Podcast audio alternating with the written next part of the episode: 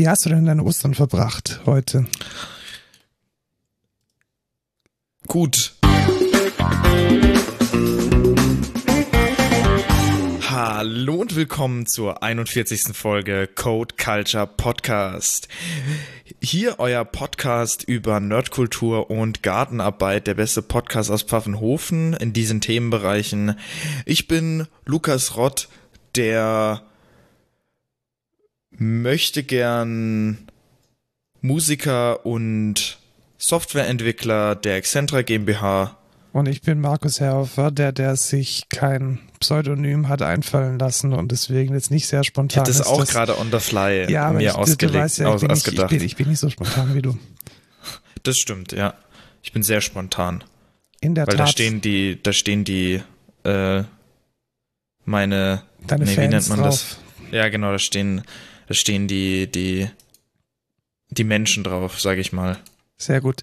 Du, wie geht's in deinem Aderschein? Hattest du, hattest du wieder, wieder Schulung? Ich hatte keine Schulung, weil Karfreitag und so, Feiertag, Stimmt, da ist ja hatten Feiertag. wir, genau, da hatten wir keins. Äh, nächste Woche ist dann wieder, ich freue mich drauf, ich habe Bock, das zu machen. Ich freue mich, super geil. Sehr Also gut. mega, wirklich toll. Jetzt klang es am Ende dann doch sehr Es klang sarkastisch. ein ne? bisschen sarkastisch, aber ich, ich kann bestätigen, das, es macht ja echt Spaß. Ja, und es macht mir schon Spaß. Ist schon dein Ding. Ähm, Und jetzt was, was dir Spaß macht? Genau, nämlich die, die Vorlesung, das Projekt an der Technischen Hochschule Ingolstadt. Da hatten wir tatsächlich nur einen, ich sage jetzt mal Präsenztermin, weil die THI tatsächlich am grünen Donnerstag und an dem Dienstag nach äh, Ostermontag keine Vorlesungen hat. Deswegen war das nur so ein Nachfragetermin, so eine Art Sprechstunde. Und die war eigentlich ganz nett. Also wir haben dann doch die Zeit genutzt, um nochmal fachlich, inhaltlich, vor allem auch technisch in die einzelnen Bereiche reinzustiefeln. Und ich bin Mhm. mal gespannt. Also ich glaube, nächste Woche werden wir schon die ersten modellierten Prozesse haben. Hauptsächlich in dem Bereich, dass man eben wieder Großveranstaltungen mit, mit äh, Schnelltests und mit Vorabdiagnose und Fastlane, Quicklane, dass man diese Hast du Dinge dir da das angeguckt, was ich dir geschickt hatte? ja, hatte ich tatsächlich. Also du hattest mir das geschickt, dass es in Barcelona war, glaube ich. Nee, in Niederlande, glaube ich, oder? Nee, ich glaube, Ja, es ich glaube schon. In einem, Nee. Ich bin mir nicht sicher. Also irgendwo gab es auf jeden Fall ein Pilotprojekt. Und soweit ich das jetzt auch in, im Nachhinein verfolgt habe, ist es gut ausgegangen tatsächlich. Also Warte, ich gucke nochmal kurz nach. Ja, ich bin mir fast sicher, dass es Spanien war. Whatever, irgendeine Großstadt. Äh, wissenschaftlich begleitet. Da ging es dann hauptsächlich darum, dass äh, man eine, ich sage jetzt mal, Negativinsel bei einer Großveranstaltung mit 5.000, 6.000 Teilnehmern aufbaut. Und auch in der Nachberichterstattung ist mir jetzt nichts aufgefallen, was in irgendeiner Weise schlecht wäre. Ganz anders übrigens beim, ähm, bei dem Pilotprojekt in Tübingen. Da hat sich jetzt dann doch gezeigt, dass die, die Sieben-Tages-Inzidenz ja schon gestiegen ist. Und deswegen steht Ähm. dieses Projekt in Tübingen jetzt wieder auf der Kippe. Partystudie in den Niederlanden. In den Niederlanden, okay. ja, Dann war es war in den Niederlanden tatsächlich. Äh, wie hieß es? Back to Life, glaube ich, hieß, äh, hieß dieses Festival. Über, überhaupt wo nicht die das, pathetischer Titel. Also da hat man. äh, ja, äh, war aber auf jeden Fall ganz cool. Da hat der ARD auch einen guten Beitrag drüber gemacht. Oder die Tagesschau war es, ja, genau. Ähm, Können wir ja. das packen wir ja, mal in die Shownotes Genau. auf jeden Fall. Link in die Shownotes. Ja. Und ich habe Und noch dann was hatten wir gemacht. auch Spaß. Ja, genau. Du hattest auch Spaß, Richtig ja. noch. Wir hatten wahrscheinlich sogar den, denselben Spaß. Ich hatte nämlich die, wir haben ja in der Firma zwei Switches. Und ich habe einfach mal zum ersten Mal meinen Namen in die Ausleihliste reingetragen, mich dann noch gewundert, warum es Switch 1 und 2 gibt, dann in die Spalte 2 meinen Namen eingetragen und dann zu Hause zu merken, dass ich Switch 1 ausgeliehen habe.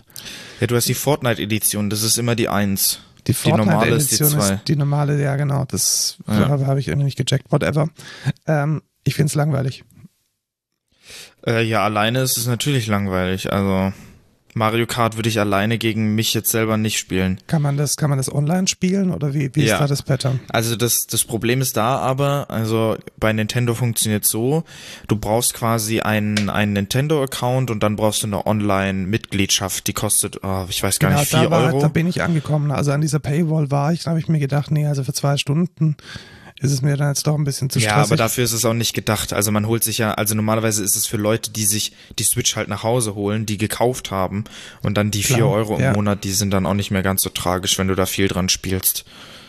Was, was kriegt man denn für Ähm, diese und 4 Euro sonst noch? ist ja auch viel Local Multiplayer, ne? Also Ach so, ja, aber klar, man könnte ja, man könnte ja die zwei Controller ähm, zwei Menschen in die Hand geben und Ja. dann äh, lokal dran dran spielen. Ja, Richtig, das habe ich am Mittwoch tatsächlich gemacht mit meiner Schwester.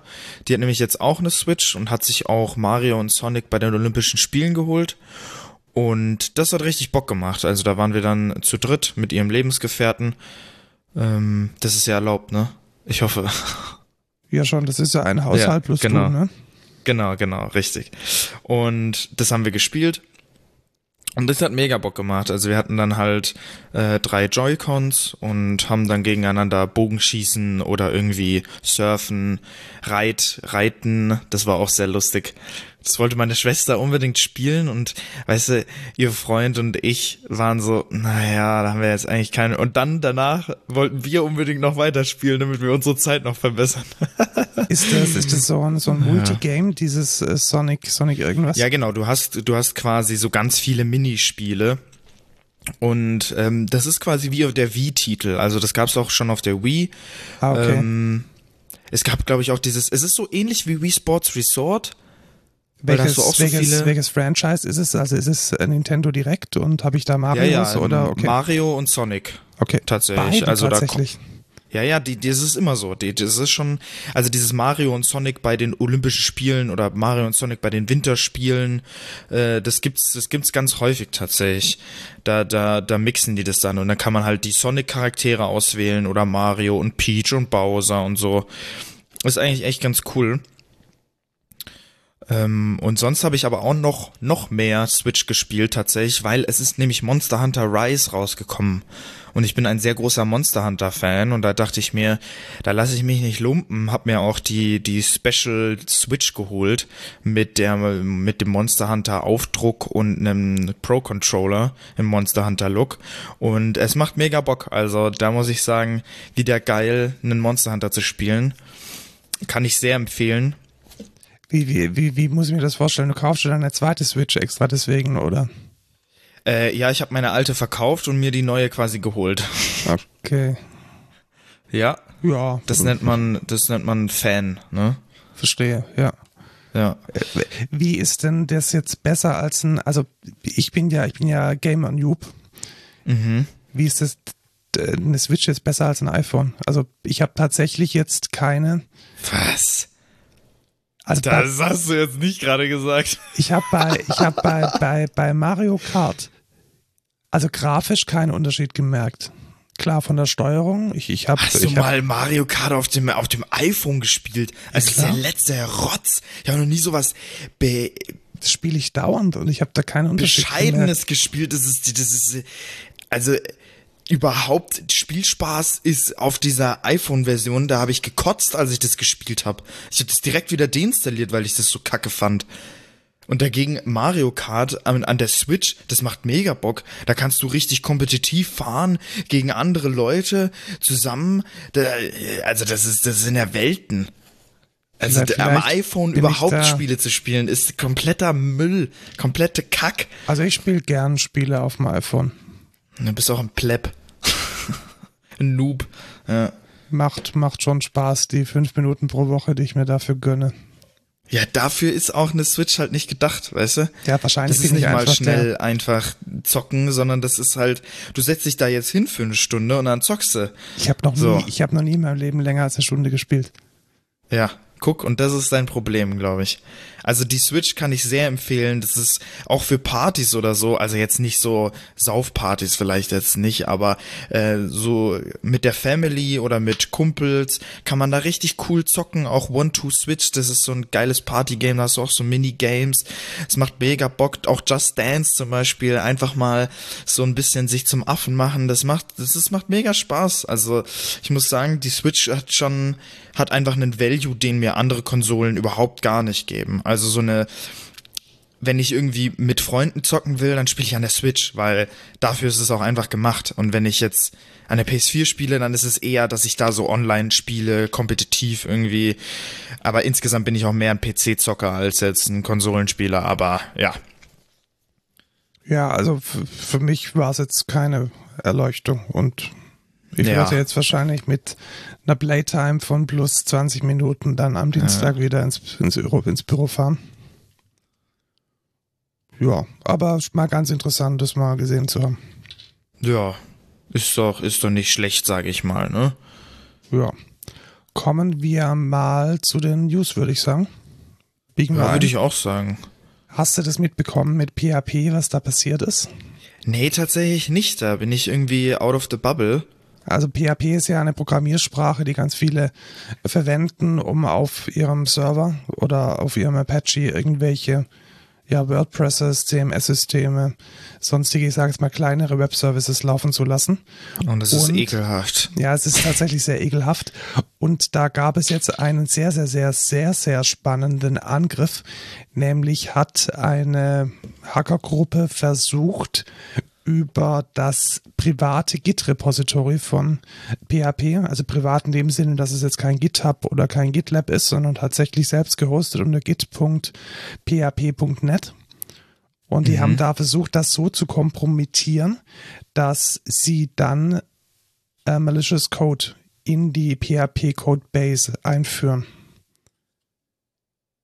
Also sie wollten praktisch okay die PHP-Codebase äh, kompromittieren. Ja, das wäre natürlich krank gewesen. Ne? Genau, indem sie also. in das Git-Repo, also indem sie in das Git-Repo widerrechtlich einbrechen. Und ja, rate mal, was dann die, die Folge von war. Was? PHP ist dann zu GitHub gegangen. Also die haben ah. dann wohl ah. irgendwie eine Nacht- und Nebelaktion gemerkt, sie kriegen als, es ist ja auch letzten Endes nur ein Infrastrukturding. Also ich glaube, die PHP-Entwickler sind sicherlich keine Experten, wie man jetzt so ein Public Git in irgendeiner Weise absichert oder ein privates Public Git äh, absichert. Und deswegen sind sie jetzt zu GitHub umgezogen und ich glaube, da ist jetzt alles wieder cool. Mhm. Also long story ja, short. Gut, aber ähm, sekundäre sekundäre Dinge, die jetzt nicht mit dem zu tun haben, was man eigentlich machen möchte, immer outsourcen. Zumal GitHub ja für Open Source auch komplett kostenlos ist. Also PHP verliert jetzt dadurch ja kein Geld. Ja, richtig, richtig. Für uns wäre es dann ein bisschen schwieriger, weil unseren Code wollen wir jetzt nicht unbedingt auf GitHub publishen. Genau, aber wir haben ja unser, unser, also wir verwenden Git. Gitea. Genau, Git, Oder Git, ja, genau. Ähm, und das ist halt ähm, gar nicht im Internet bei uns. Genau. Was ja auch legit ist. Ja. Aber wie war das nochmal? Der, der Gründer von Linux, Linus Torwald, würde uns shamen, weil wir, weil es soll doch all, jeder Code soll Open Source sein oder so? Nein, das war Richard Stallman. Ah, der, Richard, der sagt okay, immer, ja. es ist besser, wenn man sein Essen stiehlt, als proprietären Code zu schreiben.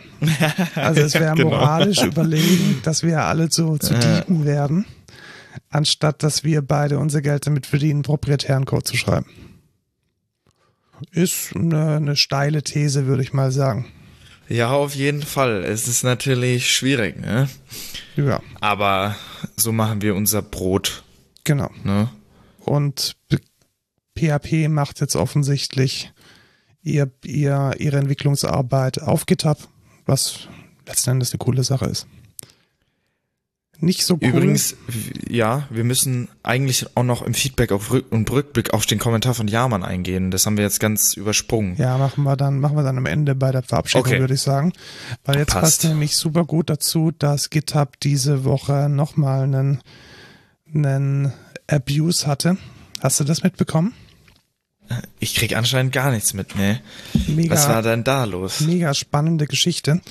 Und zwar gibt es ja bei GitHub seit, seit ja inzwischen auch schon ein paar Monaten die GitHub Actions, die man verwenden kann, um CICD-Geschichten abzubilden. Ach so wie ein GitLab, die GitLab ja, genau, Runner. Wie, wie genau, wie, wie die GitLab ja. Runner oder wie so ein, so ein Jenkins-Job kann man jetzt in GitHub sich in einem Docker-Container was weiß ich, ein NPM-Bild machen oder Tests laufen lassen mit Maven.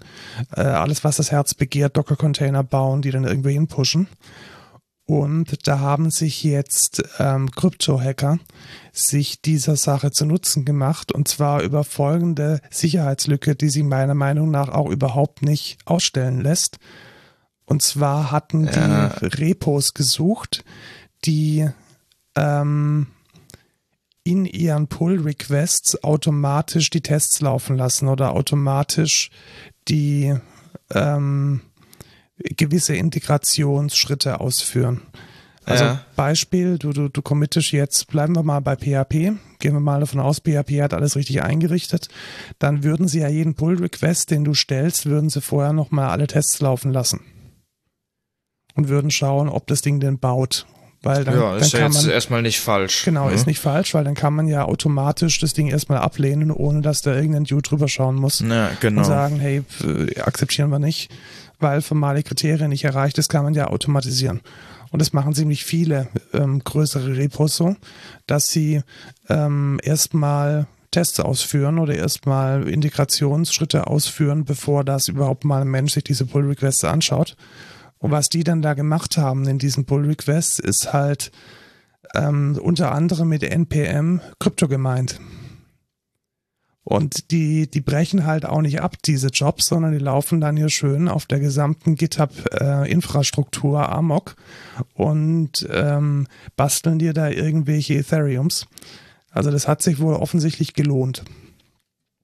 Ja, ist natürlich schwierig, das zu verhindern, ne? Genau, weil was will man da tun? Also letzten Endes sind diese diese Workflows, diese, diese GitHub Actions sind ja absichtlich so gemacht, dass man da alles tun kann. Also, dass man da beliebigen Code mindestens mal in, in einem Docker-Container ausführen kann, dass man da halt seinen, seinen Custom-Workflow abbilden kann. Und da jetzt irgendwie zu erkennen, dass das jetzt kein Test mehr ist, sondern Kryptomining ist, glaube ich, relativ schwierig. Ja, gewisse, gewisse, also du musst ja dann schon eine Executable haben, die du dann drauflädst. Ja, ich glaube, ähm, die haben das ähm. tatsächlich mit NPM gemacht, soweit ich weiß. Ja, aber, aber wie, ja, ist schwierig. Also wenn du dass man halt die, gewisse Codestrukturen oder so erkennt. Ja, oder dass man vielleicht gewisse Packages blacklistet oder da zumindest ja. mal eine. Also was man sicherlich auch tun könnte, wäre, gut, wobei, ja, ich glaube, die, die, die haben wahrscheinlich nicht mal über die GPUs gemeint, sondern einfach über die CPU. Das heißt, man erkennt es jetzt auch nicht auf so einer low-leveligen Ebene, dass da irgendwas schief geht. Wahrscheinlich kann man da nur irgendwie sagen, yo, nach zehn Minuten ähm, wird das Ding halt abgeschossen oder nach, ja, richtig. nach einem gewissen Verbrauch an Zeit wird es abgeschossen und dann ja. gilt es halt, äh, die, die Builds so zu optimieren, dass sie halt innerhalb von 20 Minuten oder von 10 Minuten durchlaufen. Ja, richtig. Das wäre natürlich eine Möglichkeit auf jeden Fall. Aber es ist schwierig, auf jeden Fall. Ja, alternativ könnte man halt, ja, aber geht auch nicht.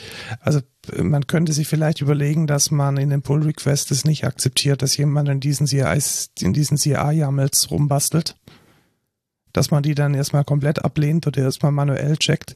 Aber oftmals ist es ja so, dass in diesen CI-YAMLs, also in diesen Konfigurationsdateien für die Workflows, für die Actions, dass da nur weitere Routinen aufgerufen werden. Und da kann man dann natürlich beliebigen Code ausführen. Also ich glaube, das ist auch nicht feasible, dass man da irgendwie auf, auf einer Code-Ebene versucht, dem Einhalt zu gewähren. Also ist, glaube ich, eine kompliziertere Geschichte und ich bin mal gespannt, wie es die GitHub-Leute dann lösen. Ja, die lösen es bestimmt richtig gut. Ja, bestimmt, weil. Ja, weil ja. GitHub und so, ne? Gehört ja jetzt zu Microsoft. Ach so, ja, dann nicht. Nein, das war nur Spaß. Okay. Whistleblower.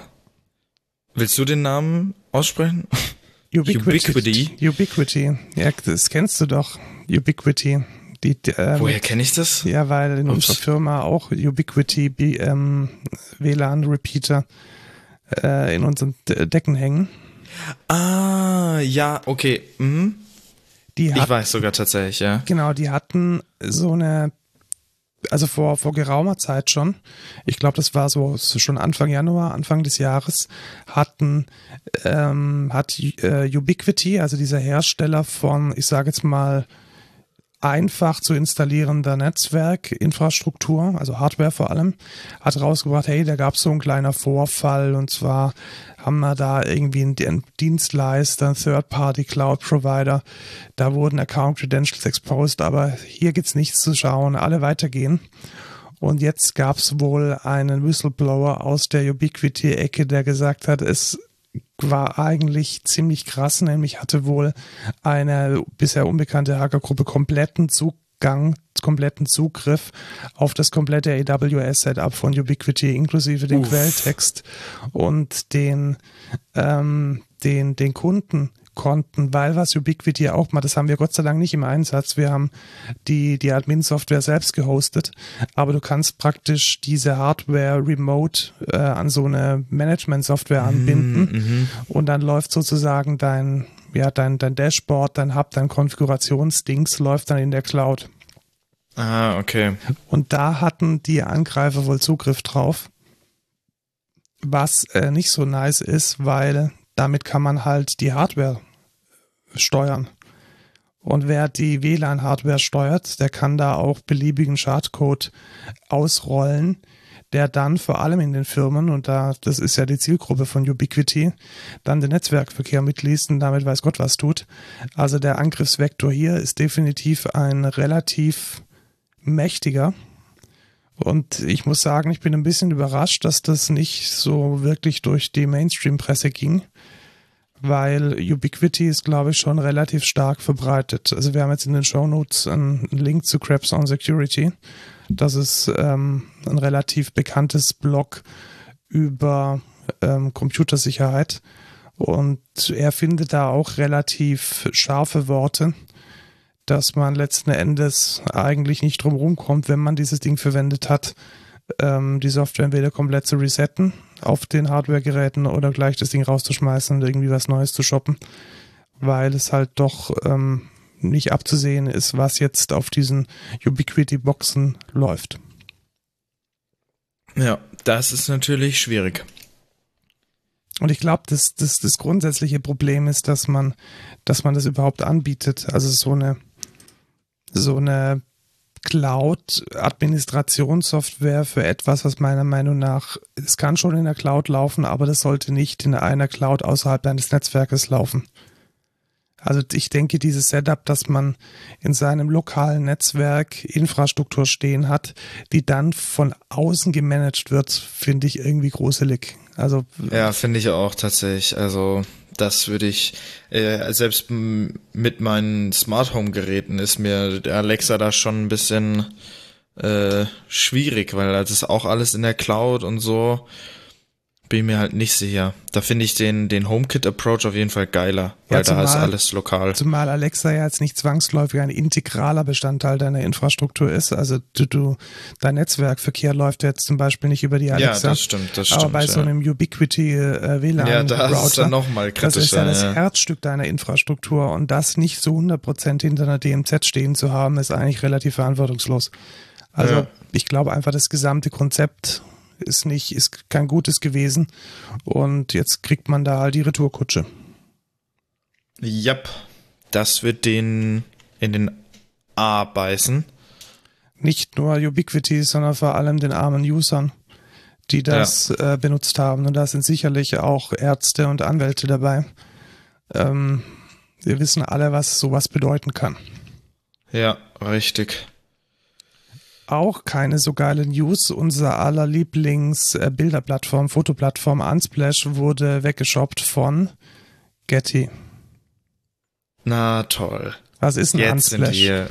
Unsplash ist ein mega geiler, mega geile Plattform für äh, copyright-freie Fotos, die man einfach für alles benutzen kann, wenn man möchte. Und einfach Credit geben und dann äh, darf man es benutzen. Mhm. Und das ist eigentlich sehr, sehr, sehr, sehr nice Konzept einfach. Weil man kann aus etwas was Neues schaffen und äh, da bin ich immer dafür. Und jetzt hat's Getty, was mega eigentlich so Kommerz ist, oder nicht? Also ja, genau. Also Getty ist ja dieser, Diese Stock, alte Stockfotos ja, oder nicht nur nicht? Stock-Footage, also auch Stock-Footage, aber vor allem tatsächlich so, du brauchst irgendwie, du bist irgendwie die, die neue Post und du brauchst ein Bild von irgendeiner komischen Prinzessin, die kein Mensch kennt. Und dann gehst du zu Getty und dann gibt's da ein Foto von irgendeiner komischen Prinzessin, die kein Mensch kennt. Und also es ist letzten Endes so eine, so eine Bilderverkaufsplattform. Und die machen eigentlich schon seit, seit mehreren Jahrzehnten Geld mit dem Urheberrecht und dem Veröffentlichungsrecht von von oder für das, Lizenzmanagement von von Bildern, von Fotos. Und ich weiß jetzt Aha. nicht, wie die damit umgehen, wenn sie jetzt so eine so eine Plattform geshoppt haben mit Millionen von letzten Endes frei verwendbaren Fotos. Also die haben da bestimmt und ziemlich sicher eine Kommerzialisierung im Hinterkopf. Ich kann mir nicht vorstellen, dass sie das aus reiner Nächstenliebe weiter so betreiben. Ja, das, ach man. Unsplash ist so cool. Ich will nicht, dass es so, so was kostet. Ich habe kein Geld. Ja, vielleicht, vielleicht ist die harte Antwort auch, also ich, ich weiß es nicht, das sind jetzt alles nur Mutmaßungen, aber man kann jetzt schon davon ausgehen, dass Unsplash diesem ganzen Stock-Footage-Business gehörig an den Karren gefahren hat, weil das erste, was die Leute heutzutage machen, wenn sie, was weiß ich, ihren Blog-Eintrag auf medium.com illustrieren wollen, ist, sie gehen zu Unsplash. Teilweise ist es ja sogar direkt in die Plattform integriert. Und Ja. wenn es das halt nicht gäbe, dann wären die Leute früher wahrscheinlich zu Getty gegangen oder zu iStock Photo oder wie sie alle heißen, Fotolia und hätten sich dort für irgendwie ein paar Euro ein, ein Foto geshoppt. Und das ist Ich meine, mit Unsplash mache ich meine, meine Single-Covers. Also, Ja, und ich mache ist- tatsächlich äh, die, fast alle Fotos aus den Präsentationen, die ich mache für, für Excentra, kommen von Unsplash. Also da findet man auch sehr schöne abstrakte Fotos von der Architektur, von irgendwelchen Texturen. Und die kann Ja. man eigentlich immer sehr gut auch in einem Business-Kontext einsetzen, weil die Fotos halt sehr hochwertig sind. Und wenn das jetzt flöten geht, das wäre schon ein Verlust. Also ich hoffe mal, dass die Leute, die das jetzt managen, dass die sich nicht von, von irgendwelchen kommerziellen Ideen von, von Getty da vereinnahmen lassen. Und vielleicht lässt sich da ja ein Modell draus entwickeln, mit dem ähm, man trotzdem die Unkosten decken kann, ein bisschen Geld verdienen und dennoch die Freiheit der, der Bilder behalten kann. Weißt du, was so das letzte Geschäftsmodell von Unsplash tatsächlich war? was? ähm, äh, na, bös könnte man jetzt behaupten, Schleichwerbung. Ähm, man kann aber auch sagen, gebrandete Images. Also Microsoft konnte jetzt, hatte zum Beispiel dort einen Account und konnte dann ähm, nice Fotos von Menschen, die Surface ähm, Computer verwenden, dort einstellen. Und wenn dann Oh, halt jemand okay. nach, was weiß ich, Hipster im Starbucks-Kaffee gesucht hat, dann war das halt nicht irgendein random Foto von irgendjemandem, sondern halt ein schönes Foto von jemandem mit dem Microsoft Surface. Also man, und diese Fotos wurden dann natürlich auch in den Medium-Artikeln und in den ganzen, in den ganzen anderen ähm, Magazinen, die mit Unsplash illustrieren, dann auch verwendet. Und somit hat Microsoft praktisch eine eine Sichtbarkeit gewonnen und in den Hipster-Bildern haben die Leute dann halt kein MacBook, sondern ein Surface. Und das gleiche gab es auch mit, mit Kaffeemarken und mit, mit Kleidungsmarken. Also da konnte man schon relativ gut sein Produkt so platzieren, dass die, ähm, die freie Verwendung dann dieses Produkt sozusagen kostenlos in die Welt getragen hat. Und letzten Endes Okay. fand ich das schon ein gutes Konzept. Also stell dir das vor, du Ja, bist eigentlich schon, ja. vielleicht sogar ein, ein Automobilhersteller und die Leute suchen irgendwie nach äh, Sportauto. Und dann ist es schon cool, wenn da irgendwie dein, dein Porsche dann total toll als, als Bild irgendwie auf dem Cover der Times jetzt mal übertrieben stattfindet. Das ist sicherlich eine, eine, eine gute Sache und ich hoffe, dass, dass ähm, Getty in diese Richtung versucht, weiter Unsplash zu entwickeln und da nicht irgendwie eine Paywall davor setzt. Ja, weißt du, Unsplash nimmt so alle neuen Bilder dann auf Getty einfach. Und Das die wär nicht so kosten nice. ja Ja, unglaublich. unglaublich. Also unglaublich. Das ist- das geht hab ich auch- ich die hab's gerade auch nachgeguckt. Tausende pro Bild. Weißt du, Also- kleine Bilder, Videos mit niedriger Auflösung kostet pro Download 135 Euro.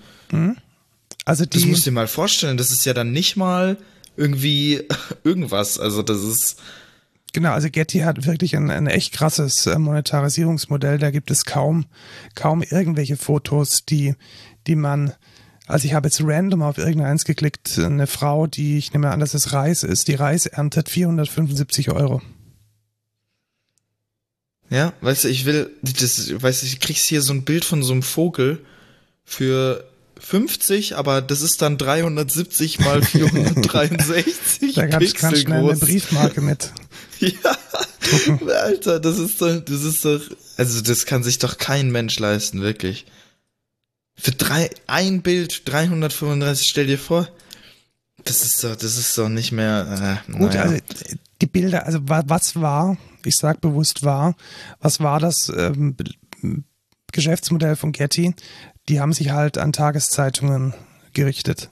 Also ja. die, die irgendwie random, was weiß ich, Fokus, Spiegel oder irgendwie eine random regionale Tageszeitung illustriert jetzt irgendwie den, was weiß ich, den Bericht von der World Trade Organization und braucht irgendwie Bilder von irgendeinem einem Container, Container Schiffhafen und dann geht man halt auf Getty und dann ist es gerade egal, ob das Ding jetzt irgendwie 5 oder 500 Euro kostet, weil man hat sowieso ein Bilderbudget von 5000 Euro pro Ausgabe. Mhm. Und ich glaube, in diesem, in diesem Hochglanzbereich hat das alles stattgefunden. Und letzten Endes ist Unsplash für dieses Geschäftsmodell natürlich eine immense Bedrohung. Machen wir uns nichts vor. Also, ja, das stimmt. Das, was hier 400 Euro kostet, kriegt man bei Unsplash umsonst. Und deswegen sehe ich es tatsächlich sehr kritisch und habe ein bisschen Angst um die Zukunft von Unsplash, dass es dann tatsächlich auch für mich und für dich und für alle, die jetzt nicht 500 Euro für ein Bild ausgeben wollen, dann noch zugänglich ist. Ja, hoffen wir für das Beste. Ich denke aber, wenn Unsplash down gehen sollte, dann wird es wieder so eine Plattform geben. Also glaube ich, auch, ich mir mal. Zumal ich auch glaube, dass man die Lizenzen nicht rückwirkend verändern kann. Ja, richtig. Also, also zumindest das, das Portfolio, welches jetzt auf Unsplash ist, wird sicherlich in irgendeiner Weise gesichert werden. Ja. Gut, naja. biegen, wir, biegen wir ein von den Web-News zu den Software-News. Ruby off the Rails. Ruby off the Rails. ähm, kennst du kennst du Ruby on Rails noch? Das ist irgendwie so alles meine Welt. Also ich mal da haben so, wir jetzt auch schon häufig genug, glaube ich, drüber geredet hier im also Podcast. Als ich, ich mal so alt war wie du, da war das ähm, der neueste heiße Scheiß. Der heiße Scheiß, ja. Und grundsätzlich ist das gesamte Ruby on Rails unter der MIT-Lizenz äh, lizenziert. Das heißt, mhm. man darf Projekte, die mit Ruby entwickelt wurden, auch ähm, verkaufen und damit Geld verdienen und äh, proprietären Code daraus schnitzen. Das ist nämlich der Vorteil von der, von der MIT-Lizenz oder auch von der Apache-Lizenz oder von der LGPL. Und jetzt gab es da ein relativ spannendes Problem. Und zwar ist in Ruby on Rails, also in diesem Framework, eine winzige, winzige kleine äh, Ruby Library drin namens Mime Shared. Magic, so, tatsächlich Mime, Mime Magic, Magic ja. die wiederum verwendet wird von Shared Mime Info. Und da haben die jetzt irgendwie gemerkt, ups, die ist ja unter der GPL V2. Ja. Und die GPL V2 ist eine Lizenz, böse Menschen behaupten, die so ein Krebsgeschwür. Ähm, Menschen, die es ein bisschen positiver sehen, sagen, das ist eine freiheitsfördernde und erzwingende Lizenz, die alle Software, die man damit schreibt, auch unter die GPL V2 erzwingen. Das bedeutet, Ruby on Rails hat die Reißleine gezogen und hat dann tatsächlich auch alle Downloads, also ich konnte es natürlich fixen, indem sie das Ding reimplementieren oder, oder rausschmeißen, das ging relativ schnell. Nee. Aber jetzt hat man natürlich das Problem, dass man die alten Versionen nicht mehr vertreiben ja, darf. Ja, richtig. Das heißt, das heißt, man kann jetzt nicht mehr die alten Versionen ähm, zumindest die, die publiziert wurden, in der Form, wie sie publiziert wurden, runterladen. Das heißt, deine Builds sind nicht mehr reproduzierbar. Oh Mann. Das heißt, wenn du jetzt ähm, eine, eine alte Version hast, zum Beispiel eine 0.3.5, dann kannst du den 0.3.5 nicht mehr bauen. Da musst du auf die 0.3.6 switchen. Und das ist natürlich für Ja, ich sag mal, wenn man jetzt tatsächlich in so einer Web-Applikation ist, die eventuell auch äh, verteilt läuft und Dinge tut und mehrfach gebaut wird in irgendwelchen Docker-Container, ist das schon Ja, und ziemlich vor allem, scheiße. weil Ruby ja äh, ewig alt ist. Also Ja, genau, es kann also ja es auch einfach sein. Richtig viel Legacy-Kram ist da jetzt mit am Eben. Start. Also da Das gefährlich. ist ja mega kacke. sehr Aber das, gefährlich. das kann rein theoretisch kann das ja überall passieren. Kann oder überall nicht? passieren, genau. Da muss man Also- auch, glaube ich, sehr aufpassen. Und mich wundert es da auch ein bisschen. Also, dass man, es gibt, glaube ich, in, also in, in Maven habe ich es mal so am Rande gesehen, dass es da irgendwelche esoterischen Enforcer-Rules gibt, wo man äh, Lizenzen entweder whitelisten muss oder gewisse Lizenzen blacklisten kann. Und ich, Mhm. ja. ich sehe das aber überhaupt nicht verbreitet. Also irgendwie kümmert sich da niemand drum. Obwohl das voll wichtig ist. Das ist also, eigentlich mega wichtig, weil es Das würde kann ja dann, ganzen Code. Genau, das kann deinen ganzen Code kaputt machen und äh, da, da, da kommen äh, lizenzjuristische ähm, Konsequenzen daraus, dass auf einmal dein gesamter als proprietär verstandener Code äh, veröffentlicht werden muss oder frei zugänglich gemacht werden muss. Und ähm, damit ist sicherlich nicht zu spaßen. Also long story short, baut in eure CI-CDs irgendwas ein, was die, was die Lizenzen checkt. Lizenzen checkt. Das ja. ist am einfachsten, glaube ich. Und ja, da, ich denke dann, auch. da muss ich mich an die eigene Nase fassen. Ich glaube, ich werde Das haben wir auch gar nicht, Nee, ne? haben wir nicht. Also ich bin mir ziemlich sicher, dass, ähm, dass wir da keine Probleme haben, weil wir jetzt keine esoterischen Libraries verwenden, sondern wirklich Nee. nur State of the Art. Ja. Aber man Das ist weiß ein nicht, was Vorteil, weil wir im, weil wir im Enterprise-Kontext sind. Also genau, ich glaube, weil man da jetzt. sowieso auch nicht die Anforderungen hat, dass man jetzt Ja, richtig. komischen, äh, komischen Libraries verwendet, die jetzt noch nie irgendwie ein Enterprise gesehen hat. Aber ähm, das muss ja nicht für ein für alle Mal so bleiben. Vielleicht kommt ja jemand mal auf die Idee, eine super nice Library verwenden zu wollen, die dann halt aus Versehen nur mit der GPL V2 lizenziert ist. Und das würde ich dann im Bild schon ganz, ganz sehen. Weil Ruby hat, Ja. hat es offensichtlich nicht und die Effekte sind definitiv nicht so nice. Nee, also da können wir, sind wir uns, glaube ich, einig, dass das nicht, nicht so nice ist. Ja, vielleicht, vielleicht machen wir mal eine, eine ganz eigene Folge über diese freien Softwarelizenzen und was für Unterschiede die haben. Und können dann vielleicht auch nochmal aber das ist ja mega langweilig. ist langweilig. Vielleicht kann man es, ja, aber es ist Das ist wichtig. ja ewig Weißt du, es ist, genau das ist das Ja. Problem. Die Leute, die, die kümmern sich halt nicht Ja, drum. okay, stimmt. Ja, Ja, es ist ja. nur so mega trocken. und, Muss ich das jetzt alles lesen? Und Ah, dann Lizenz. ah. Lizenz und was, was ist das überhaupt und was heißt Warranty und irgendwie jedes dritte Wort verstehe ich nicht. Aber ich glaube, man muss, also nicht nur bei Software, sondern auch generell diese ganzen Creative Commons Dinger, das ist schon wichtig zu wissen, ob ich jetzt remixen darf und ob ich attributen muss oder nicht und wie ich zum Beispiel mit Unsplash-Bildern umgehe oder wie ich mit irgendwelchen gemeinfreien Dingen umgehe, die auf archiv, archive.org liegen. Also das ist, glaube ich, nicht ganz trivial und man sollte sich da, glaube ich, schon zumindest ein bisschen Gedanken drüber machen. Auf jeden Fall. So, das nächste verstehe ich nicht. Ja. Warum einfach, wenn es auch kompliziert geht? Also wir, wir hatten ja jetzt ganz lange. Warte, ich will, ich will einfach kurz die Überschrift vorlesen, damit ihr Ja, genau. versteht, was ich mir gerade. Eclipse Foundation launches the Adoptium Working Group for Multi-Vendor Delivery of Java Runtime, Runtimes for Enterprises. Genau, und wenn du jetzt, wenn du jetzt in, in, in, in der Tech-Presse arbeitest, Fußnote, was wir ja so halb ein bisschen tun, und dir flattert diese Pressemitteilung in dein Postfach, dann denkst du dir doch auch WTF. Es ist aber echt eine wichtige News, weil ähm, Adopt OpenJDK wird umbenannt, kriegt ein neues Dach und heißt ab bald Adoptium. Ach, nicht schon wieder. Warum ändern die das die ganze Zeit? Das ist Keine doch vorher auch Ahnung. nur OpenJDK. Jetzt heißt es Adopt OpenJDK. Jetzt heißt es wieder Adoptium. Also muss ich wieder all meine Brew-Packages hier neu installieren, oder was? Genau, und du musst dann wahrscheinlich auch, also wir müssen dann auch die, die Base-Packages von den Docker-Images natürlich ändern, Alter. Weil sich irgendjemand gedacht hat, wir heißen jetzt nicht mehr Adopt OpenJDK, formerly known as Adopt OpenJDK. Die Eclipse Adoptium Top-Level Project produces high quality, bla bla bla. Was ich allerdings gut finde, ist, dass jetzt zumindest mal die großen Vendors alle am Start sind. ähm, und sich auf Adoptium committed haben. Das ist schon mal gut, weil das war früher so ein bisschen divers. Da gab es noch ein paar andere. Als wer da jetzt mit am Boot, äh, im Boot ist, ist in alphabetischer Reihenfolge Alibaba Cloud. Also die, ich sag mal, die chinesische, äh, der chinesische Konkurrent von AWS.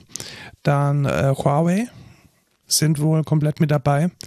IBM hat sich dazu committed, ähm, mit Adoptium weiterzugehen und dort rein zu investieren. Die äh, deutschlandweite Organisation der Java User Groups, DEI, JUC, ähm, steht dahinter irgendeine komische AG, die ich noch nie gehört habe.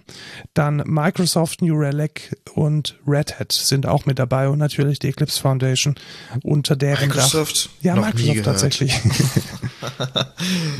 Also ich glaube Microsoft, äh, Reddit, äh, Red Hat und ah, ähm, ah, das ist aber auch echt interessant, dass Microsoft sich dahinter stellt, obwohl Microsoft doch übel C ist, oder nicht?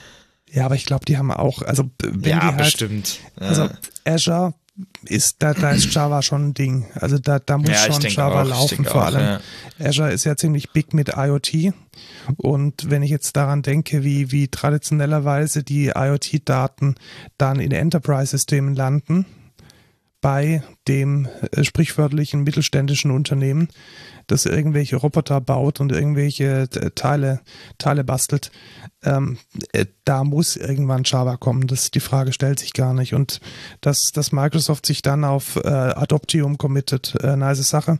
Also für, für uns als, als End-User von Java, als Entwickler von Java ist wichtig, Adopt OpenJDK wird bald Adoptium heißen äh, bastelt eure, eure Skripte um und dann hoffen wir, bleibt es die letzte Namensänderung, die uns hier. Ja, hoffentlich. Also wirklich, es fuckt auch einfach nur noch ab.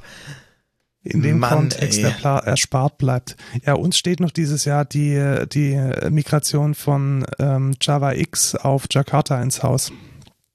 Die haben oh, wir auch noch nicht oh, gemacht. Oh, je, je, je, Und das müssen wir de facto mit einer, also mit einer Big Bang Migration machen, weil man kann die Namespace, also man kann sie schon mischen, ist dann halt scheiße.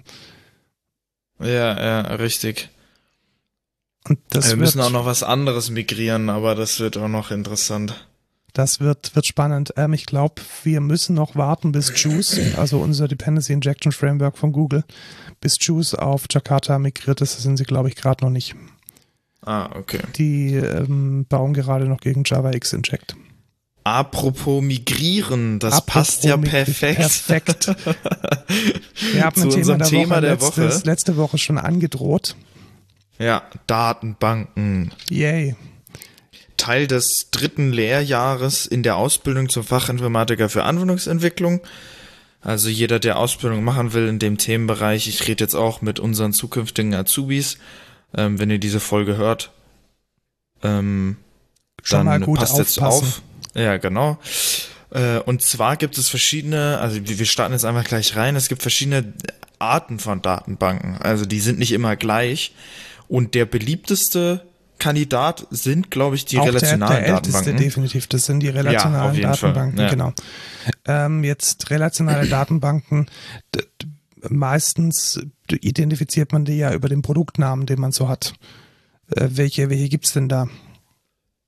Ähm, Oracle? Ja, genau. Also wenn, wenn irgendjemand sagt, hey, wir haben da eine Oracle-Datenbank, dann meint er mit, mit an Sicherheit grenzender Wahrscheinlichkeit das Produkt von Oracle, welches diese äh, relationale Datenbank darstellt. Also das ist so die, ja, Oracle Database heißt das Ding einfach. Das ist ähm, so der Standard, was ähm, kommerzielle relationale Datenbanken betrifft.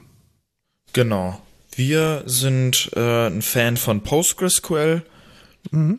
Das ist, das ist also super. Open Source und verursacht keine Lizenzkosten und ist trotzdem noch ein, guten, ein guter Kompromiss aus Professionalität und Einfachheit. Und wenn ja, man dann, war schon immer Open Source, ne? Mhm, genau, aber wurde, glaube ich, auch von, von Oracle geshoppt vor ein paar Jahren. Ah, okay. Ebenso wie die kleine Schwester davon, die Feldwald- und Wiesenrelationale Datenbank, die man ja hauptsächlich auch auf so günstigen Webservern antrifft, nämlich MySQL oder die ähm, Open Source Variante MariaDB, MariaSQL. Ja, genau. MariaDB müsste eigentlich stehen, ne? Weil Das ist ja das Produkt. Genau. Ja. Ähm, ich glaube, die geben sich nicht viel. Ähm, ja, schon ein bisschen. Also MySQL zum Beispiel hat keine Views und hat jetzt auch nicht so ein mega nices Berechtigungssystem. Aber du, du hast natürlich Genau, also recht, ich- in der Art und Weise, wie man die, sie verwendet in den Programmen, sind sie fast alle gleich. und es liegt nämlich an SQL. Das ist nämlich Mhm. die, oh Mist, äh, Query Language ist Selective. SQL, wo steht denn das nochmal? SQL, ähm, jetzt, jetzt, Wikipedia, gib mir doch einfach, was das heißt, Mann. SQL. Äh, offizielle Aussprache. Ja, Structured Query Language, da ah, okay, steht's. das hast du jetzt natürlich auch überhaupt nicht nachschauen müssen. Das wusste ich jetzt. Ja, Ja, ja. logisch. Ja. Ups, ähm, genau. Und das ist eine, oh, Mist, welche Generation der, der, der Datenbank, der, der, der Programmiersprachen ist es die fünfte, oder nicht? Ich kenne die Generation gar nicht. Ich finde es allerdings relativ lustig, dass äh, SQL tatsächlich ähm, entstanden ist mit der utopischen Annahme, jede Sekretärin oder jeder Sekretär sollte in der Lage sein, damit zu arbeiten. Ja. Also zeig mir heute mal bitte jemand in einem, in einem kaufmännischen oder in einem Verwaltungsberuf, der an eine Datenbank geht und dort ähm, nativ SQL-Abfragen abfeuert. Die muss man wahrscheinlich Ja. schon äh, lange suchen. Man, man ist halt, also man geht davon aus, dass es einfach nur noch eine Descriptive Language, also man, man beschreibt, was man haben möchte und dann gibt es das einfach, ja? weil du sagst, äh, ich möchte jetzt von diesem Table irgendwie diese Daten und das ist quasi, das ist die Motivation dahinter gewesen.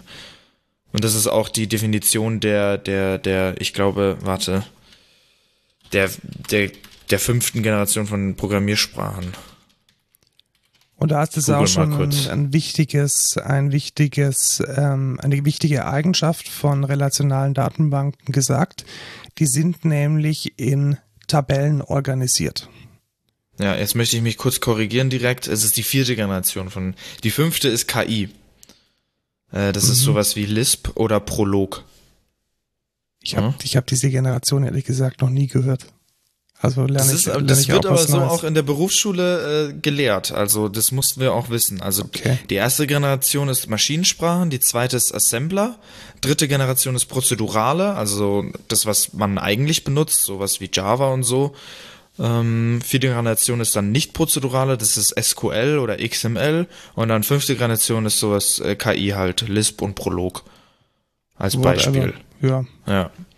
Gut. Voll Also wir, wichtig. wir sind, wir sind bei den Tabellen. Das heißt, wir haben jetzt zum Beispiel eine Tabelle mit, was nehmen wir klassischerweise, nehmen wir das Wikipedia-Beispiel mit Studenten. Und was schreibe ich denn jetzt in diese Tabelle rein? Das heißt, da kommt jetzt zum Beispiel rein der Matrikelnummer, der Name und kommt da auch rein eine kommaseparierte wir- Liste der Vorlesungen, die ich höre. Können wir nicht, können wir nicht ein anderes Beispiel nehmen? Warum denn? Ja, weil ich nicht studiert bin. Dann ist es der, der Schüler, der, der. nee, wir die- können, die wir können Rechnungen machen, oder nicht? Ja, Rechnung ist mach- doch das perfekte Beispiel. Dann Hier, mach Rechnung. Rechnung, und dann, hast du eine Rechnung und was, was steht auf der Rechnung drauf? Nee, äh, zum Beispiel ein Datum. Das würde ich jetzt auf jeden Fall in, äh, in die Rechnung mit reinschreiben. Ja, aber ich will jetzt nochmal darauf hinaus, dass es mehrere Tabellen gibt. Also der rote Ja, Faden, genau, den genau. jetzt, Aber jetzt, jetzt hast du, jetzt hast du ja Einträge auf der Rechnung. Das sind jetzt Rechnungspositionen, nennt man die ja auch. Jetzt kann ich die aber nicht einfach so in die Tabelle von der Rechnung reinschreiben. Sondern da muss ich jetzt eine zweite Tabelle haben für Rechnungspositionen. Und dann muss man die miteinander verbinden. Ja? Genau, und schon haben wir den Namen definiert und gezeigt, warum es so heißt, nämlich eine relationale Datenbank. Das heißt, wir haben Relationen zwischen Einträgen in verschiedenen Tabellen. Und das ist so, denke ich, das wichtigste Merkmal. Also wer vielleicht schon mal so Excel verwendet hat, so was wie ein S-Verweis, das ist so ein bisschen was in dieser Richtung. Oder dann halt klassischerweise ähm, das, was man in Access modelliert, ist in der Regel auch relational. Und damit kann man dann seine Daten und seine echte Weltobjekte strukturiert und letzten Endes auch typsicher in eine Datenbank ablegen. Ja, wir haben jetzt auch noch vergessen, die wichtigste Datenbank überhaupt zu erwähnen. Microsoft Access. Ja, natürlich. Mega. Also, die ganze Welt läuft auf ist, Access. Ja, richtig. Also wer nicht auf Access, der hat auch einfach was falsch gemacht im Leben, weil Access ist Love, Access ist Life, sage ich dann nur. Also der nächste Schritt von, von Excel weg ist eigentlich dann noch Access, äh, um sich ein bisschen besser zu fühlen und in der Nacht vielleicht ein bisschen ruhiger schlafen zu können. Ähm, genau, um dann ein Jahr später wieder zu merken, dass es nicht skaliert und man dann noch eine bessere ja. Lösung braucht. es ist halt, benutzt kein Access, benutzt eine richtige relationale Datenbank. Es ist wirklich, es skaliert einfach nicht. Naja. Ich würde noch gerne, also ich würde jetzt nicht zu tief rein, weil wenn wir jetzt noch weiter drauf ein, als noch die In-Memory-Sachen nennen von relationalen Datenbanken, ja, möchtest du noch auf die Normalformel eingehen? Dann wäre jetzt vielleicht. Genau, das wollte ich dann nach ja. den In-Memory machen. Ja, genau. Also oftmals ist es ja so, dass man also es gibt diese Datenbanken, die schreiben natürlich klassischerweise auf der Festplatte. Äh, es gibt allerdings auch Anwendungsfälle, da muss man Daten, ähm, die man sonst in eine relationale Datenbank auf Platte geschrieben hat, zum Beispiel testen oder Testdaten bereitstellen. Und da gibt es äh, zwei weit verbreitete Datenbanken, die ihre Daten nur in den Arbeitsspeicher schreiben und das ist H2 und HSQLDB und das findet man häufig bei guten Tests. Ich sage bewusst bei guten Tests, weil man kann natürlich auch schlechte Tests schreiben, die abhängig sind von der von den Eigenschaften einer externen Datenbank will man nicht, sondern am besten ist es, man hat für seine Tests, man startet mit einer leeren In-Memory-Datenbank und befüllt die dann über Migrationen oder über Testdatengeneratoren. Dann möglichst schnell, deswegen in Memory, in eine In-Memory-Datenbank H2 oder HSQLDB. Und all diese Datenbanken, die sind, die haben im besten Fall ein Datenmodell, welches den Normalformen genügt. Das heißt, die Normalformen, die definieren eine Reihe von Eigenschaften, die in einer guten Datenbankmodellierung gelten sollten. Genau. Und jetzt sage ich euch mal, was, was die, was die denn sind. Und zwar die erste Normalform ist, jedes Attribut muss atomar sein, also du darfst quasi nicht, ähm, du musst quasi auf den kleinstmöglichen Teil reduzieren, weil du könntest jetzt sagen, irgendwie eine Rechnung oder eine Adresse ist, glaube ich, äh, ganz gut. Äh, du kannst jetzt eine Adresse quasi komplett ausschreiben, äh, irgendwie das in eine Spalte packen und dann sagen, das ist hier die Löwenstraße 11, äh, 85276 Pfaffenhofen. Ähm, das ist jetzt aber nicht atomar, weil äh, ist ein bisschen doof. Ne? Deswegen willst du es eigentlich aufgliedern in quasi Straße, Straßennummer, Ort, Postleitzahl, etc. Ähm, und das ist quasi die erste Normalform. Die zweite Normalform ist, ähm, wenn jedes Nicht-Schlüsselattribut funktional von dem Schlüsselattribut abhängig ist. Das heißt, was bedeutet man das hat, denn? Man hat quasi bei jeder, bei jeder Tabelle hat man immer ein Schlüsselattribut, woran man feststellen kann, dass dieser Datensatz eindeutig ist. Das äh, hat auch was mit Datenintegrität zu tun, die in der relationalen Datenbank sehr wichtig ist, weil es darf keinen Datensatz doppelt geben. Deswegen hat man diesen, dieses Schlüsselattribut und anhand dessen kann man äh, zurückschließen, dass das hier nur dieser eine Datensatz ist und er nicht doppelt existiert in der Datenbank. Hast du da Hat man das verstanden? ein Beispiel dafür? Also das war jetzt sehr abstrakt. Genau, dann gehen wir zurück zum Schülerbeispiel. Der Schüler hat zum Beispiel eine Schülernummer, weil der ist dann eindeutig identifiziert. Eindeutig identifiziert. Mhm. Der, das ist dann quasi ein, oh Mist, wie heißt das? Ak nee, irgendein, oh Mann, so, Sur Sur Surrogatschlüssel? Heißt es so? So. Möglich. Surrogatschlüssel. Ich habe das alles in der Ausbildung gelernt. Ähm, genau, Surrogatschlüssel. Das ist nämlich ein erstellter Wert. Ähm, und der wird dann hochgezählt zum Beispiel. Das ist so ein typischer Ding, da fängst du dann an, die, die Schüler halt hochzuzählen, bis halt man Genau, und das kann zum Beispiel eine Datenbank auch über eine definierte Sequence, also eine Sequenz, dann Genau. abbilden und sich auch merken, wo sie denn aufgehört hat, dem letzten Schüler einen Namen zu geben. Dass man So, und jetzt gebe ich. Ja, sorry, jetzt sag dein Beispiel, sorry. Ja, nee, das Beispiel wäre es einfach gewesen, dass wenn ich jetzt einen Schüler äh, erstelle und dann gleich wieder lösche, dass ich dann nicht aus Versehen dem nächsten dieselbe ID gebe, sodass dann potenziell Daten kaputt sind, sondern so eine Sequenz sorgt dann dafür, dass ernsthaft nur jeder Ah, ja. hochgezählte Schlüssel nur einmal vergeben wurde. Genau. Und dann wollte ich, oh, fuck, was, auf was wollte ich jetzt eingehen? Wahrscheinlich auf die nächste Normalform, genau. oder? Nee, nee, ich wollte sagen, super Tipp, weist einfach allem Surrogatschlüssel hinzu. Wenn ihr denkt, wenn ihr denkt, ihr könnt irgendeinen Wert nehmen von, von zum Beispiel einer Person oder so oder einer zusammengesetzten ID, es funktioniert einfach nicht. Es skaliert nie. Niemals skaliert das. Benutzt einfach immer einen Surrogatschlüssel. Selbst wenn ihr den vielleicht im Frontend oder so nicht displayt, bitte nehmt einfach in, in der Datenbank immer einen generierten Schlüssel her. Dann habt ihr nie Probleme. Okay, Dankeschön. Ich glaube, du hast schon so viele schlechte Datenbanken gesehen, geht mir übrigens Wirklich, genauso. es ist, es ist zum Beispiel, super Beispiel ist Spotify. Zu sagen, dein Username ist der eindeutige Schlüssel. Man kann das zwar so machen, es ist aber ganz häufig der Fall, dass die User vielleicht doch nicht den Username haben wollen, den sie mit 10 genommen haben. Hä? Mit 10 Jahren. Hä? Da will man vielleicht den ändern. Deswegen kann das ungefähr jede Plattform, bis auf Spotify. Weil ich wette mit dir, dass Spotify einfach als, als Primärschlüssel in deren Datenbank den Username genommen hat. Und die können das jetzt nicht mehr ändern, weil Kann es die sein, so dass viele du, kann es sein, dass du einen peinlichen Username hast? Nein, darüber reden wir nicht. So. Aber es ist wirklich, oder kennst du das nicht? Das ist doch, das ist Ja, ganz häufig so. Kommt, kommt sehr oft vor. Und Auch bei bestimmten Kunden ja, hat man, tatsächlich. merkt man, dass, dass da Schlüssel benutzt werden, die halt vorher wurden die immer zusammengesetzt aus bestimmten Vornamen und Nachnamen und dann hat man gemerkt, oh ja, das skaliert ja gar nicht, weil vielleicht hat jemand den gleichen Namen.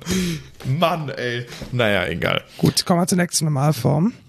Genau, die dritte Normalform, die letzte relevante Normalform ist, wenn jedes, äh, wie war das? Genau, jedes Nicht-Schlüsselattribut muss fullfunktional unabhängig von jedem anderen Nicht-Schlüsselattribut sein. Das heißt, es sind keine berechneten Werte erlaubt.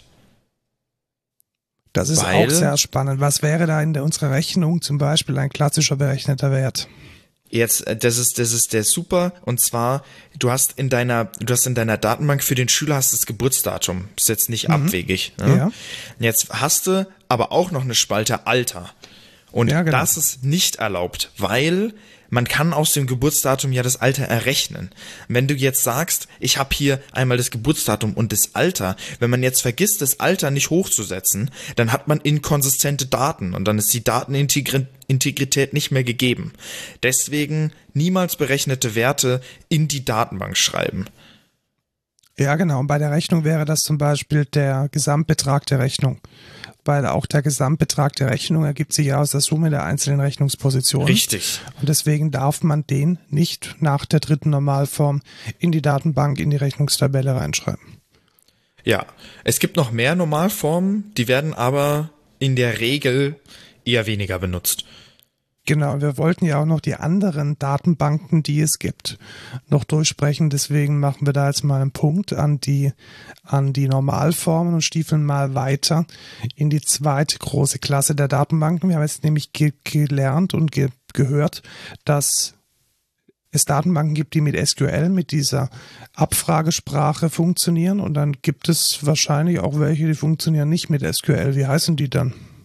No SQL. Ja, das ist jetzt aber mega, mega. Boah, äh, überraschend. Mega Äh, Überraschung. Also es gibt dann NoSQL-Datenbanken und da sind die großen Klassiker und die es auch schon am, ja, am, am längsten und am verbreitesten gibt, die Document-Based. Warum sagt man da Document-Based? Weil man sich das genauso vorstellen kann. Man hat einen Datensatz als ein zusammengehöriges Dokument Das ist in der Regel ein JSON. Und das kann man dann in diese Datenbank speichern und übers Durchsuchen wieder zugänglich machen. Genau. Ähm, Document-based Datenbanken sind beliebt für ihre Schnelligkeit auf jeden Fall. Ja, die laufen also auch relativ gut verteilt, weil man da diesen ganzen Konsistenzquatsch entweder komplett ignoriert oder halbwegs funktionabel implementiert. Sehr beliebt sind da zum Beispiel MongoDB oder Elasticsearch. Beides genau. klassischerweise Doc Document-based äh, Datenbanken und viele davon finden in ja, ich sage jetzt mal, in Web-Services ihren Einsatz. Da sind die sehr gut und sehr flexibel einsetzbar. Man hat definitiv mehr Flexibilität, weil man kann alles einfach so reinschreiben. Man hat aber auch ähm, oftmals das Problem, dass die Daten dann einfach über die Zeit hinweg keine gute Qualität mehr haben und dass man dann relativ viel mit, mit ähm, Logik ab, abfischen muss, was da an Crap aus der Datenbank rauskommt. Also Datenintegrität ist bei der MongoDB auch einfach nicht gegeben. Mhm. Ähm, weil da kann ich halt alles reinscheißen, was ich will, ne? Genau. Dann die nächste Datenbankklasse, die ich noch relativ wichtig finde, sind die Graphendatenbanken. Da fallen mir vor allem zwei ein. Neo4j, das ist eine Datenbank, die auch eine eigene Graphensprache definiert, sowas ähnliches wie ähm, wie SQL und diese Sprache hat den Namen Cypher. Was ist eine Graphendatenbank? Also wer sich in der Informatik ein bisschen auskennt, der weiß, dass ein Graph eine ganz, ganz klare Definition hat. Das ist ein Konstrukt, eine Struktur bestehend aus Knoten und ich sage es auf Englisch, das ist am einfachsten, dann ist es klar definiert, aus Vertices und Edges. Ein Vertex ist salopp gesagt so ein Bobbel, an dem Daten dranhängen und ein Edge ist eine Verbindung zwischen einem oder mehrerer solcher Bobbel. Tatsächlich hat man in der Regel, nee, sorry, zwei oder mehr solcher Bobbel. In der Regel hat man tatsächlich immer nur zwei, weil das, das ist, was man sich als Mensch besonders gut vorstellen kann. Ähm, zumindest bei Orient weiß ich es aber, dass das kein Constraint ist. Also man könnte jetzt eine Edge auch an drei oder mehr ähm, Vertices verbinden. Und somit kann man Datenstrukturen dann ausschließlich über Edges und Vertices abbilden. Wie könnte ich mir das zum Beispiel vorstellen, äh, wenn wir jetzt das von dir gerade eben nochmal nehmen und ähm, die Rechnung in, einem, in einer Graphendatenbank abbilden wollen, dann könnte man zum Beispiel sagen, es gibt den Vertex einer Rechnung und dann gibt es den Vertex einer von n Rechnungspositionen und die werden dann über die Istyle ähm, Edge mit der Rechnung verbunden. Wo verwendet man ähm, Graphendatenbanken am häufigsten? Weiß ich nicht. Ja, tatsächlich, um ähm, Modelle für KIs zu speichern, also für maschinelles Lernen. Mm, ja. Das sind die relativ beliebt. Sie sind auch relativ beliebt, um in so einem IoT- und Sensorbereich, wenn man eher so kleine Datenfetzen hat, die man ähm, besonders gut ähm, verarbeiten möchte und in Spezialanwendungsfällen zum Beispiel in fast allem, was wir als Excentra so im Automotive-Bereich machen. Da setzen wir auch in der Regel auf Graph-Datenbanken oder genau gesagt auf Baumdatenbanken, damit wir die Produktstruktur, die sich so in einem, in einem Fahrzeug äh, wiederfindet, besonders effizient und ähm, performant abspeichern und abfragen zu können. Ja. Dann noch so ein bisschen die Exoten so für, für den für den Abschluss unseres Themas der Woche die Key-Value-Datenbanken. Die sind ganz, ganz, ganz primitiv. Die packen einfach gegeben einem Schlüssel einen Wert. Und da sind sehr beliebt sowas wie Redis oder mit noch einem erweiterten Feature-Set sowas wie Hazelcast, Hazelcast vielleicht mal ein bisschen ausklammern, bleiben wir mal bei Redis. Da würde ich zum Beispiel sowas wie Tokens oder Session IDs oder irgendwelche Session State Informationen, die so unglaublich fluktuativ sind und die ich vielleicht verteilt bereitstellen möchte, die kann ich damit dann ähm, speichern und wieder abrufen. Ich glaube, Redis ist halt geil für schnellen Abruf. Genau. Ähm, und für, ja, die Daten, da muss jetzt nicht, da gibt's jetzt kein irgendwie Modell dahinter, sage ich mal. Ja. Richtig. Also kein Datenmodell direkt.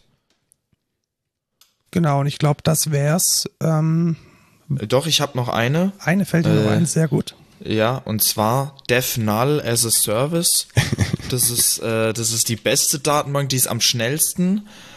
Ähm, die kann auf jeden Fall am schnellsten Daten abspeichern, kann auch Webscale, das ist die geilste. Ich pack's mal in die Shownotes, das ist auf jeden Fall, also auch das Pricing super.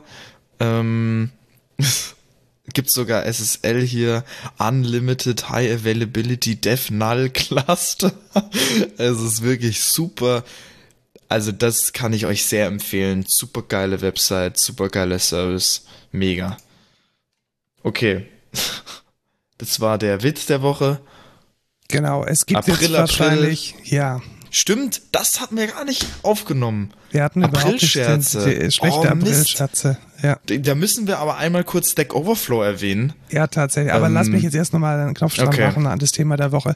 Wir haben wahrscheinlich ähm, ganz viele, ganz viele Datenbanken vergessen, äh, absichtlich, weil es gibt äh, unglaublich viele und auch verschiedene Konzepte. Ähm, ich denke, wir haben jetzt einen ganz guten Überflug gemacht und vielleicht, äh, so Graphendatenbanken sind so ein kleines Hobby von mir, vielleicht machen wir da nochmal ein Thema, Thema der Woche dafür. Ähm, ich kann noch äh, sagen, schreibt eure Lieblingsdatenbank doch einfach mal in die Kommentare. Ja, und dann reden wir da nächste Woche nochmal drüber. Aber ja, tatsächlich mal spannend. Also sowas wie Cassandra haben wir zum Beispiel überhaupt nicht. CouchDB das hatten wir auch nicht. Also wir haben da Ja. schon und auch diese, diese ganzen Mischmasch aus Datenbank und Anal- Analytics Engines, so diese Apache Hadoops und, und, und Sparks und wie sie alle heißen. Es ist noch aber eine da können wir Datenbank, dann, es ist keine, aber da können wir dann vielleicht nochmal im Rückblick der nächsten, der nächsten Folge ähm, dann drauf eingehen. boah, und dann können wir auch mal, wir können auch über, äh, über hier, wie heißt das Ding?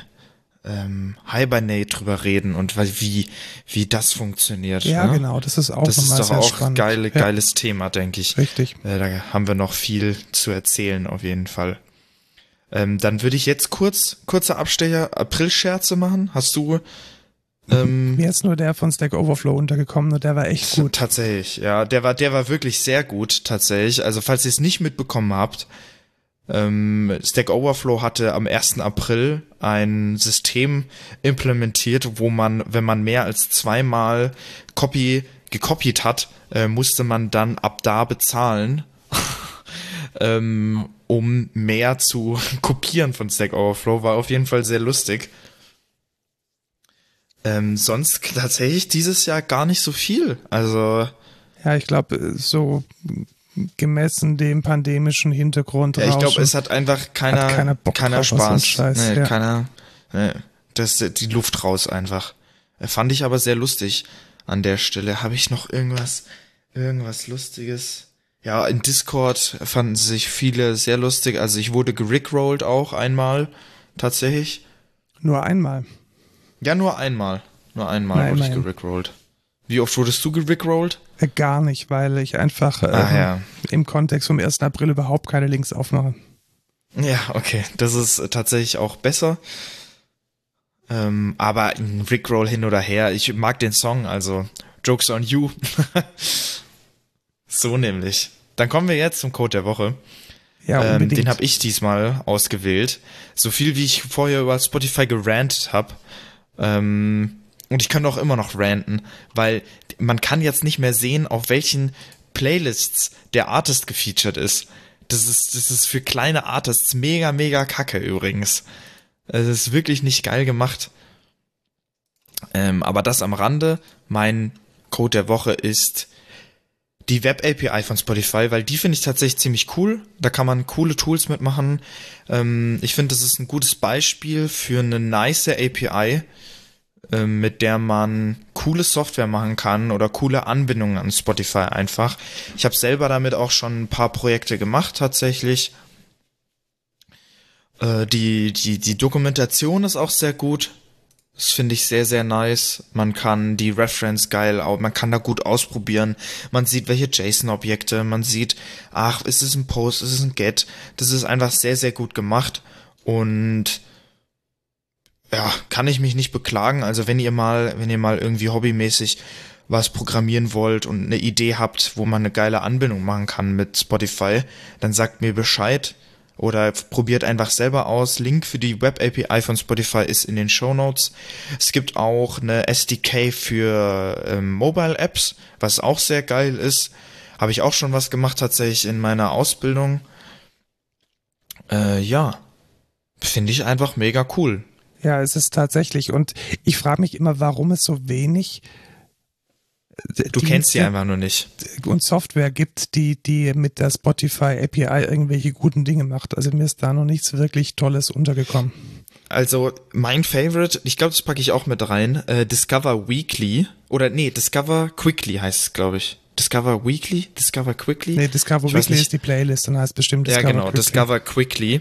Äh, .com, das ist quasi, es benutzt auch die, dieses Discover Weekly Playlist und da kann man einfach draufgehen und zum Beispiel auch über Playlists gehen. Man hovert einfach drüber, der sucht sich die geilste Stelle quasi oder die, die, ich weiß nicht, was genau der Algorithmus dahinter ist, aber die beste Stelle aus dem Song raus und playt die quasi, wenn man drüber hovert. So kannst du quasi mega schnell einfach Songs entdecken oder Artists entdecken.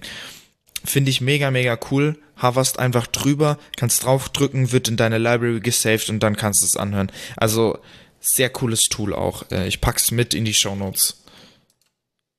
Ich glaube, ich habe das schon mal ausprobiert. Das ist tatsächlich sehr nett.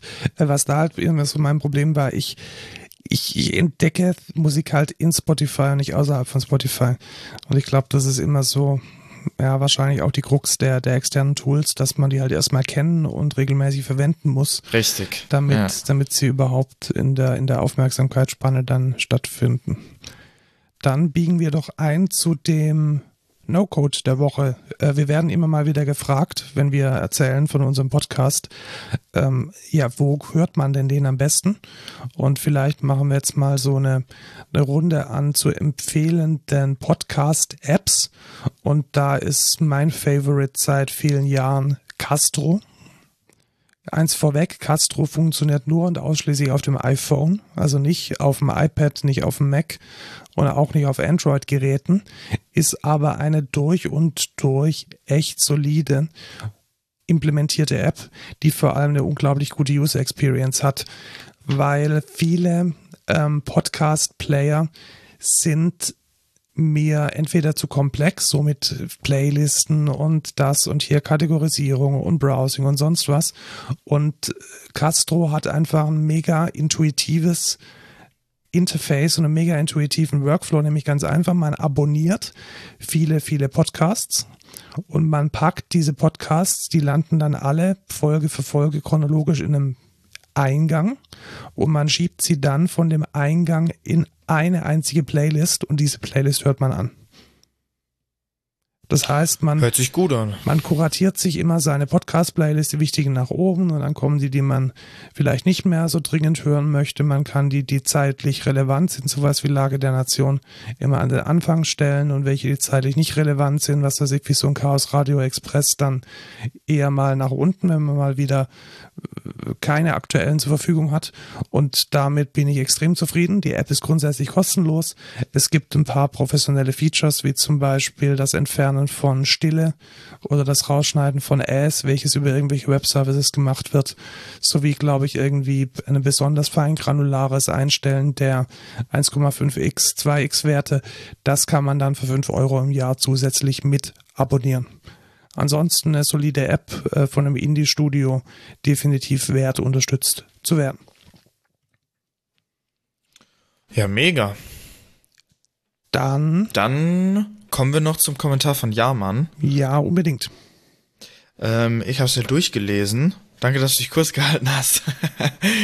ähm, aber schreib ruhig so viel, wie du willst. Ich will dich da nicht irgendwie ähm, eingrenzen in deiner kreativen Freiheit. Ähm, sonst, das wusste ich gar nicht, dass die, dass die SD-Karten so, so schlecht in I.O. sind.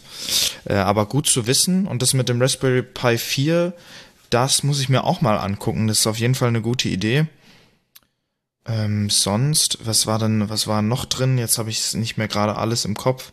Müsste ich einmal kurz aufmachen nochmal. Ähm, genau, AS4, SSD, ja genau, SD-Karten, IoT. Ja, ich habe mir auch schon mal überlegt, mehr auch zu machen, ähm, was IoT angeht. Ich bin ja sehr viel Smart Home affin, sage ich mal. Da will ich mich auf jeden Fall nochmal mehr reinfuchsen. Sonst habe ich mir da noch nicht äh, viel angeguckt. Und sehr geiles Video von ähm, Browser Ballett. Ähm, sehr geil. Also ich habe ich hab mir den Kanal auch mal angeguckt. Die machen super geilen Content. Also das fand ich sehr, sehr gut. Ja, sehr schön satirisch. Sehr, sehr zu empfehlen tatsächlich. Ja. Auch, so, auch wirklich äh, hochwertig produziert. Es ist selten, dass, Ja. dass eine, ja, dass man so qualitativ hochwertigen ähm, Content äh, auf YouTube findet. Lohnt sich auf jeden Fall. Genau, packen wir auf jeden Fall, glaube ich, auch mal einfach in die Show Notes. Ja, pack's mal mit rein in die Verabschiedung.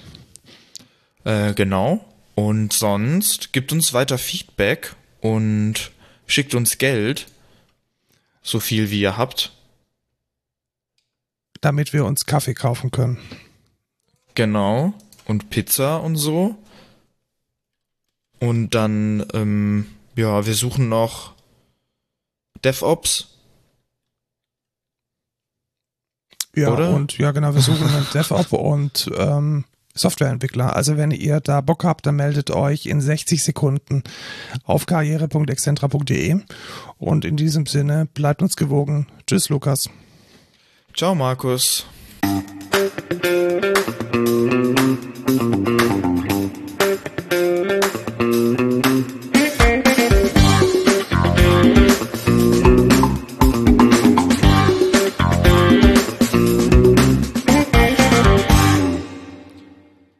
War ja wirklich schlimm. Du bist bei mir die Hälfte der Zeit immer abgebrochen. Du auch, ich glaube, ich habe hier das, das katastrophalste Internet aller Zeiten. Wir haben Alter, gesagt, das war wir, richtig schlimm, ey. wir haben auch gar nicht gesagt, oh, dass Mann. wir hier ja, remote dass wir aufnehmen. remote sind, ja, Ja, ja, genau. aber man hört es bestimmt an den Mikrofonen einfach. Definitiv, ja. Ja, ja.